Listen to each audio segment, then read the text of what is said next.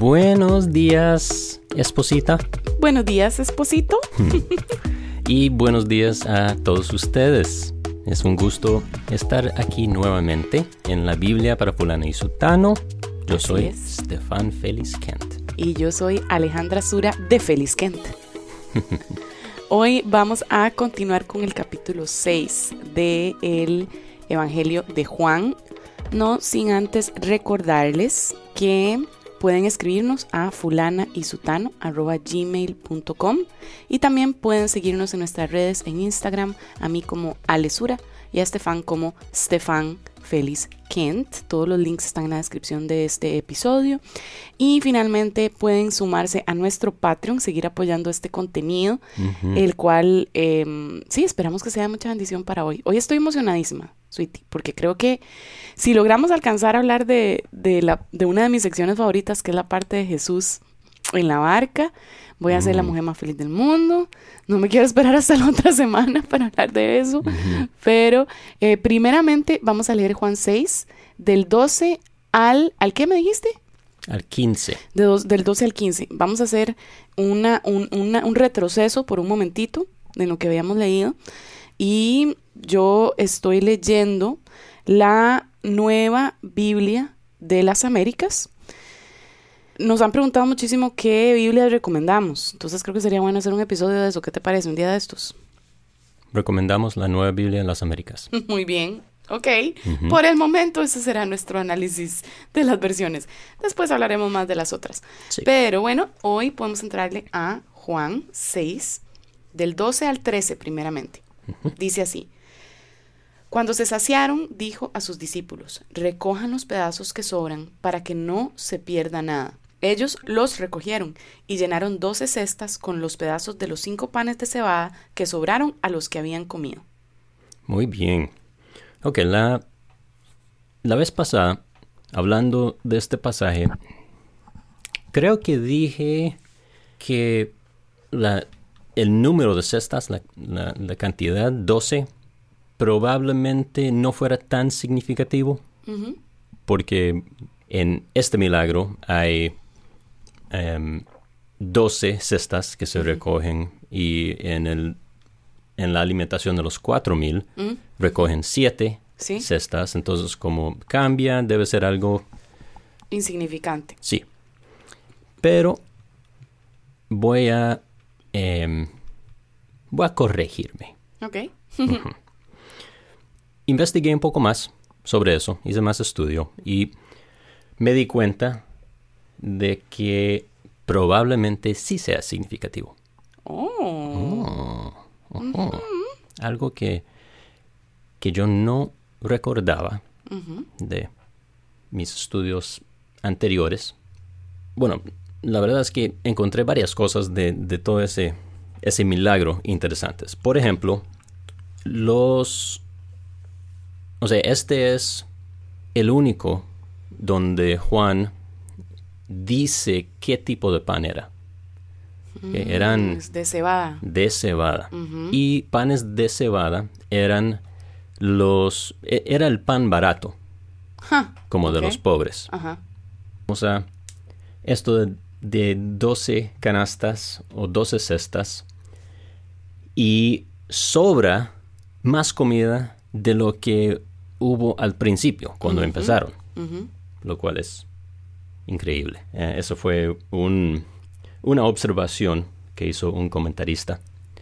Y otro erudito, en cuanto a 12, dice que las, por las 12 cestas que se recogieron, el, e, eso, eso nos apunta a que el Señor puede suplir las necesidades de las 12 tribus de Israel. Entonces, simbólicamente hablando. Y Luego, desde, desde muy temprano en la historia de la iglesia, como del siglo IV en adelante, ha habido un costumbre en la interpretación de tanto este pasaje o este evento como el evento de la alimentación de los cuatro mil que están Mateo y Marcos. Y los cuatro evangelios tienen este evento de los cinco mil es, era, es lo que habíamos visto que era el único evento que está en los cuatro. El único milagro, perdón. Y luego el 4000 en Mateo y, y Marcos. Y entonces la, la tradición, digamos, interpretativa es que la alimentación de los 5000 es para Israel, simbólicamente hablando, o sea, la provisión de, Dios para Israel, y la alimentación de los 4000 simboliza la, eh, la, provisión de Dios para los gentiles. Hmm, ¿Por qué así? Una de las razones es por la, bueno, el número de, cestas que sobran, porque aquí hay, hay 12, significativo obviamente, por las 12 tribus y los 12 apóstoles luego. y con la alimentación de los 4000 sobra 7 canastas o cestas. Pero la palabra que se usa, que se traduce cesta o canasta, en los cuatro evangelios, cuando se narra el, la alimentación de los cinco mil, es una palabra que es eh, particularmente judía. La palabra para cesta o canasta. Y en las dos ocurrencias de, la alimentación de los cuatro mil, en Mateo y Marcos, se usa otra palabra para cesta, que no es particularmente judía, hmm. o no, no tiene connotaciones particularmente judías. Wow, entonces por eso esas se entienden más como provisión para los gentiles, porque se está usando una palabra más común, por decirlo así. Común con las otras culturas. O más bien, se cree que lo de los 5000 es. se refiere específicamente a los judíos porque usa una palabra más mm, incomún. Sí, más particular. Ajá, sí. Wow.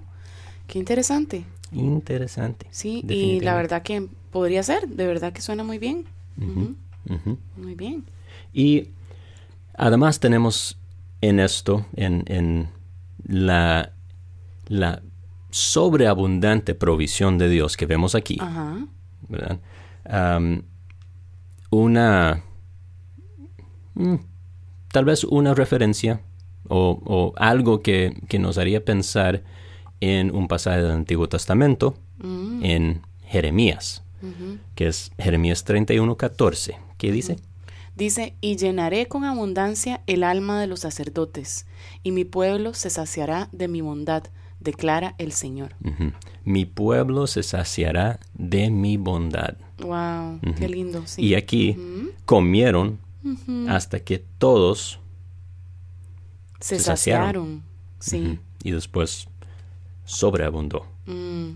Además, bueno, no sé si tendrá algo que ver, pero ahora que estabas hablando, quizás no tiene nada que ver, pero me hizo conexión con la mujer que le dijo a Jesús que, le, que, que hiciera un milagro por ella y él le dijo, no está bien que yo vaya y, ¿verdad? y haga milagros o le dé a los que no son del pueblo de Dios, básicamente a los judíos. Ay, no me acuerdo exactamente cómo va, pero el tema es que ella le dice, bueno, pero es que hasta los perros... ajá, no es bueno dar la comida de los hijos a los perros. A los perros, exactamente. Y ahí es donde ella dice, bueno, pero es que hasta los perros comen de las migajas. Que caen de la mesa. Exactamente. Entonces yo me pregunto, o sea, tal vez no tenga ninguna conexión del todo, pero, pero digamos, la temática sigue siendo la misma. Esta idea de que hay comida para los hijos y también hay, o sea, provisión para los hijos y después Dios no da migajas a los gentiles. Dios da de nuevo, por, a través de este simbolismo de los panes, también da sobreabundantemente a los gentiles. Entonces, es, es de ella que viene la idea de que los perros también comen las migajas, pero yo creo que en estos actos, eh, con eso o no en mente, posiblemente no, pero eh, nos está mostrando, hey, aquí ustedes no están comiendo de las migajas. Eh, estoy dándoles también a ustedes, estoy proveyendo, hay bonanza para los gentiles también y es también de sobra, porque también sobran, ¿verdad? Canastas. En, ese en los cuatro mil. Ajá. Sí. Siete cestas. Siete cestas. No. No, doce. Exacto. Doce. Sí, sí, totalmente. Mm. Y, y, aunque ese pasaje de la mujer sirofenicia no tenga que ver con esto, sí, creo que, o sea, el hecho de que ella dijera eso muestra aún más su fe, que es lo que al final de cuentas Jesús está buscando. Y por eso em, hace lo que ella está pidiendo. Así es. Muy bien, entonces continuamos con los otros versículos. Sí. Bien, entonces serían 14 al 15 y dice así. La gente entonces, al ver la señal que Jesús había hecho, decía, verdaderamente este es el profeta que había de venir al mundo. Por lo que Jesús, dándose cuenta de que iban a venir y llevárselo por la fuerza para hacerle rey, se retiró otra vez al monte él solo. Entonces, él acaba de hacer este milagrote y la gente está como, wow, ok. Verdaderamente este sí es el profeta que había de venir al mundo. ¿Cuál profeta? Deuteronomio 18, versículos 15 al 19. Hemos mencionado ese pasaje ya varias veces. Ah, entonces, si no se acuerda, puede ir y leer ese pasaje. Pero es donde el Señor habla por medio de Moisés diciendo que yo levantaré un profeta entre ustedes. Y sí, eso probablemente sea lo que, lo que ellos tuvieran en mente. El profeta. Y de nuevo, también en este Evangelio, vemos que la gente al ver la señal, sí. okay, ese énfasis, ese, ese, énfasis en ver señales. Entonces vieron y por eso estaban asombrados. Y, esto que estás diciendo, perdóname, pero nada más para hacer un adelanto medio rápido, él lo dice. Jesús literalmente lo dice más adelante en este capítulo. Ustedes están conmigo y, me, y, quieren buscarme y acercarse por las señales que vieron.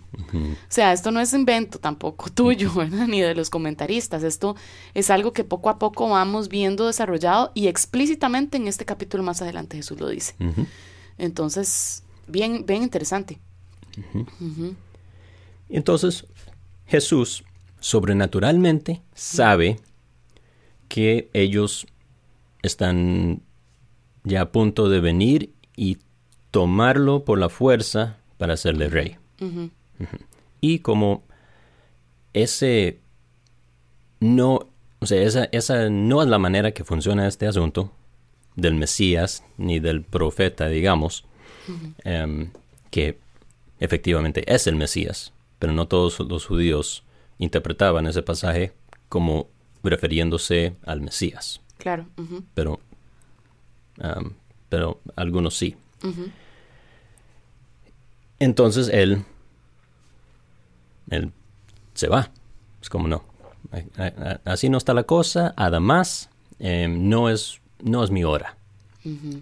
Entonces se, se, retira él solo otra vez al monte para estar con el Señor, con, con, su papá en esa intimidad perfecta y esencial para su ministerio, descansar un poco. Yo, yo me pregunto también, digamos, como si este fue un momento de tentación para Jesús, aunque no lo diga ahí claramente, pero bien pudo haberlo sido, habiendo sido Jesús un hombre, y estamos hablando de una multitud de personas que quieren hacerlo rey. O sea, esa fue la tentación de Satanás, em, ponerlo sobre las naciones.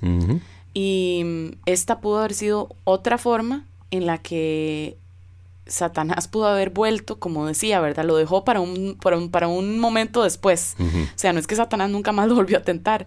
Em, entonces me pregunto si ese momento de tentación significó para él, yo necesito ir, ir a donde el Señor de nuevo em, y volver a reenfocar para qué vine y para lo que estoy, porque la, el contraste es grande, o sea, dista mucho el propósito de las personas que querían hacerlo rey y el propósito de Dios para Jesús. Sí. O sea, la, distancia es, es, es, es, es que no puede haber más distancia entre lo que ellos querían y lo que Dios tenía para Jesús en la cruz del Calvario.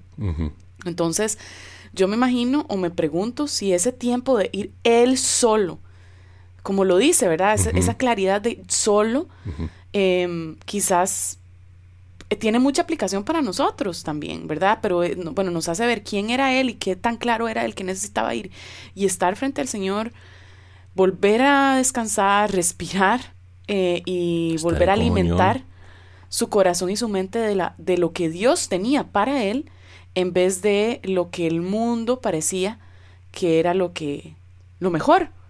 y, y, bueno, pensando un poco en las aplicaciones de estas cosas, bueno, no te quiero interrumpir, no sé si tienes más que decir con respecto a esto.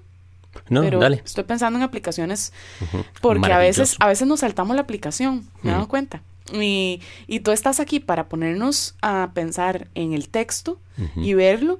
Y creo que más bien mi fortaleza más bien es más como, ok, ¿esto qué quiere decir para nosotros? Totalmente.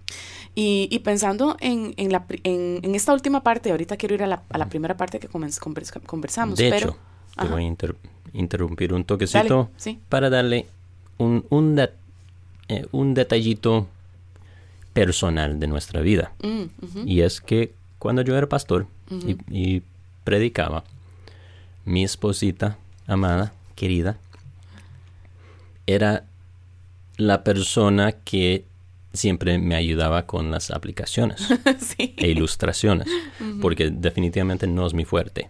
Y sí es el fuerte de ella. Entonces, em, si hay hombres pastores escuchando esto, está bien humillarse un poco. en positivo, en versión positiva, ser humilde. ser, humilde, exactamente. Y, y ah, sí, buscar ayuda. Aprovecha el recurso de tu esposa. Así es. Sí, si ella tiene, y seguramente tiene algo bueno que aportar. Sí, amén, amén, lo recibo y recíbelo. Este, pero sí, este, pensando un poco en esto de Jesús, em, y de pronto yo creo que a veces caminando nosotros en nuestra propia vida, hay puertas que parece que se están abriendo que son de Dios. Qué interesante, ¿verdad? Hay, hay puertas hay, hay cosas que parece que todo dice, hazlo. Ve a eso. Y podría ser, en muchos casos, que es así. Podría ser que Dios está moviendo circunstancialmente, pero no es cierto que todas las veces que las cosas fluyen, por decirlo de alguna forma, es voluntad de Dios. Amén y amén. sí, muchas veces. Apunten eso. Dios te ha dado una visión eh, con respecto a tu vida. No me refiero a visiones así como milagrosas, aunque puede ser también, pero quiero decir un llamado, un corazón por algo. Y la cosa se puede poner difícil. Eh, incluso cuando no se pone difícil, pero de pronto aparece otra oportunidad y tú dices, ay, mira, tal vez yo debería hacer esto. Me recuerda a nuestra tal amiga. Tal vez me equivoqué en lo que estaba pensando antes. Exacto. Y ahora es por acá. Sí, sí, me recuerda a nuestra amiga con la que estábamos hablando recientemente que tiene un trabajo que no le encanta. En realidad es un trabajo que detesta bastante, pero es un trabajo que ha sido una respuesta de oración por mucho tiempo para tener un trabajo donde pudiera ganar más dinero, donde tuviera mejores beneficios eh, y todo. Y bueno, de ahí pues lo tomó porque fue la oportunidad que tuvo y ni modo. Ahora también recientemente le apareció. es una empresa buenísima. Buenísima, exacto. O sea, realmente todo es, un regalo. excelente. Lo único es que no le gusta lo que está haciendo. Exactamente. Al mismo tiempo, apareció otra oportunidad de trabajar en una iglesia en cuestiones de la iglesia. Ella siempre ha querido trabajar en una iglesia, en un ministerio. Aquí en Estados Unidos, pues sí te pagan por hacer cosas en las iglesias. y, y bueno, no gana ni similar, no va a tener los mismos beneficios, o sea, un montón de cosas. y, Pero cumple con su sueño de, de querer trabajar en el ministerio. Exactamente. Em, y parte de nuestro consejo en esos momentos fue como, amiga, no lo hagas. no lo hagas porque em, hemos visto, no porque esté mal, hay gente que tal vez estas mismas circunstancias es exactamente lo opuesto, como a ti y a mí. bueno, a mí me pasó eso. Tenía un excelente trabajo y Dios me mandó a renunciar a ese trabajo. Entonces, no, no estoy diciendo que están las circunstancias en todo momento y es algo generalizado, pero conociendo las circunstancias de nuestra amiga, la cual vivía en una ansiedad impresionante por no tener estabilidad económica, eh, al punto de que necesitaba consejería, consejería eh, ataques de ansiedad, medicamento, o sea, una cuestión que le estaba produciendo grandes eh, ramificaciones también con su familia, porque tenía que vivir entonces con sus papás, lo cual traía toda una serie de cargas. o sea, este trabajo fue la respuesta que la hizo incluso poder seguir, irse de su casa, vivir ahora compartiendo con una roommate, ¿verdad? En otro apartamento. Em, fue una respuesta a, la oración. Total, o sea, su vida, su estabilidad mental, emocional, espiritual es muy diferente en estos momentos porque tiene un trabajo estable y un trabajo que le provee lo que realmente necesita para salir de deudas. Un llamado importante para un cristiano. Entonces, tal vez no estás haciendo lo que te gusta, amiga, pero estás cumpliendo lo que claramente Dios ha mostrado en diversas formas en el pasado. Eh, entonces, tenemos que tener cuidado. Y en el caso de Jesús, Jesús sabía desde el que nació, cuál era su llamado. Y aunque las circunstancias parecían ser perfectas para levantarse y ser el revolucionario rey que todo el pueblo estaba de acuerdo que, tenían que hacer, mm. por sus circunstancias en particular, Jesús sabía, no, esto, esto no es. Sí, yo tengo claro cuál es mi llamado, qué es lo que Dios tiene para mí y quiere para mí. Y, y, quedó firme en eso. Y no es acorde necesariamente a lo que a mí me place. Porque lo que le placía a Jesús posiblemente lo, hubiera, lo que le hubiera placido hubiera sido no morir en la cruz, como bien lo pidió en el Monte de los Olivos. Y nosotros igual, muchas veces la voluntad de Dios, el llamado no es lo que nos place a pesar de que viene con mucha bendición y mucha bonanza. o sea, no es que Dios nos manda a hacer cosas que odiamos, pero o, que odiamos en el sentido de que, o sea, de que todo es malo, ¿verdad? De que no hay nada bueno en lo que nos manda a hacer. O sea, lo que nos manda a hacer trae las cosas que no nos gustan como las cosas que también evidentemente son buenas para nosotros y necesitamos. Sí, y le glorifican a Él. Exactamente. que todo. Que es lo primordial. Eh, posiblemente muchos se preguntan en estos momentos, pero yo no sé cuál es mi llamado, yo no sé cuál es la visión que Dios tiene para, para mí. Muy buena pregunta. Creo que no podemos responderla en este, en este podcast, pero quiero decir que tiene sentido que tengas esta pregunta. Em, quizás una buena, una buena, una buena, un buen consejo podría ser mantente en oración y en la palabra de Dios y con los ojos bien abiertos. Y yo sí tengo una respuesta corta. Ah, bueno, me encanta. Dale. Tenemos, todos los cristianos tienen dos llamados fijos. Uno es hacer discípulos de las naciones. O sea, hablar de las buenas noticias de la salvación en Cristo. Entonces eso es un llamado de fijo y, e incambiable de, para todo cristiano. Y el segundo llamado, el segundo propósito es ser fiel, o sea, serle fiel a Dios en donde te tiene en este momento. ¿Y qué significa eso? Significa hacer las cosas de la mejor manera posible con, em, con las mejores ganas posible para el Señor, como trabajando para el Señor y no para el hombre. Fidelidad. Serle fiel al Señor. Entonces ahí hay dos llamados, dos propósitos en, en la vida de, todo cristiano y toda cristiana. Y debes, sí, debes, em, lo que hacemos tiene que ser en función de esas cosas. Entonces son buenas preguntas. ¿Estoy haciendo esto? ¿Estoy viviendo de esta forma en esta pregunta que tengo con respecto a mi vida, con lo que voy a hacer, por lo que tengo que, sí, buscar.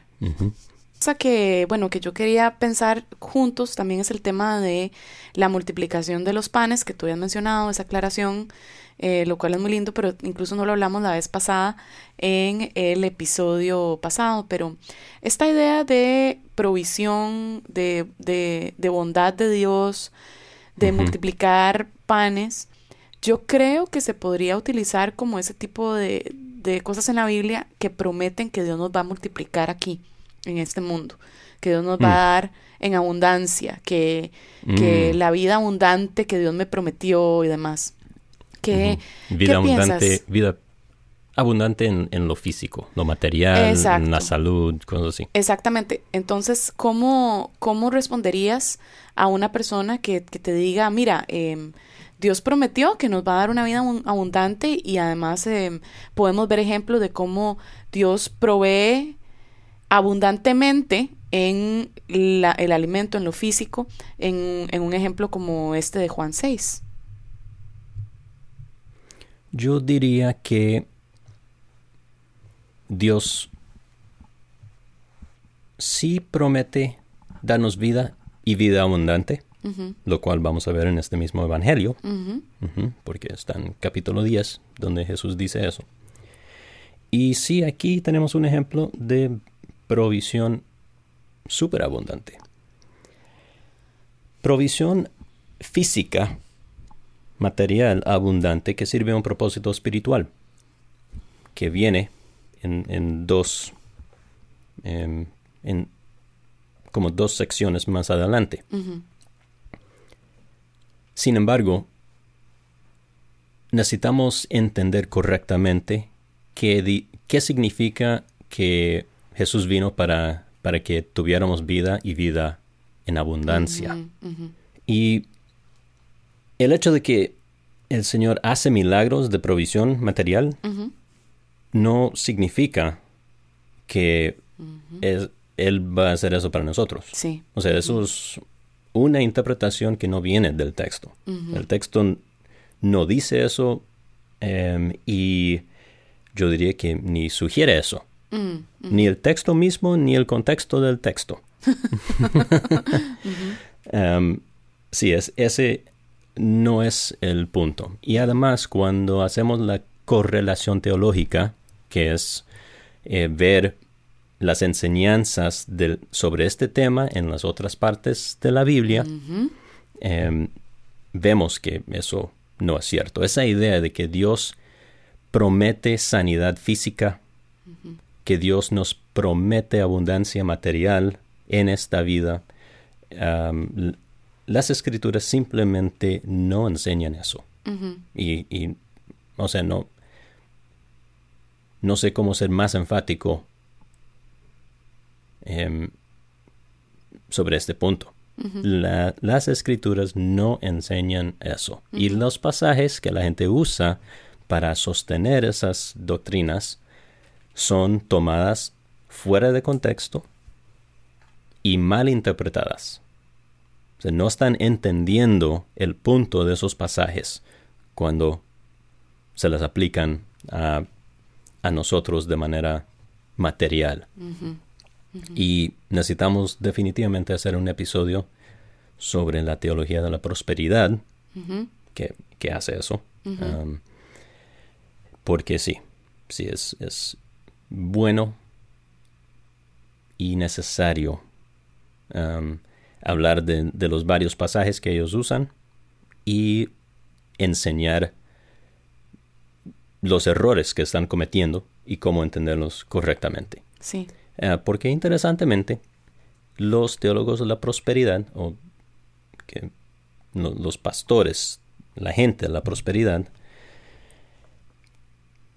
tienden a en mi experiencia, ignorar el montón de pasajes que prometen el sufrimiento. Sí, exacto.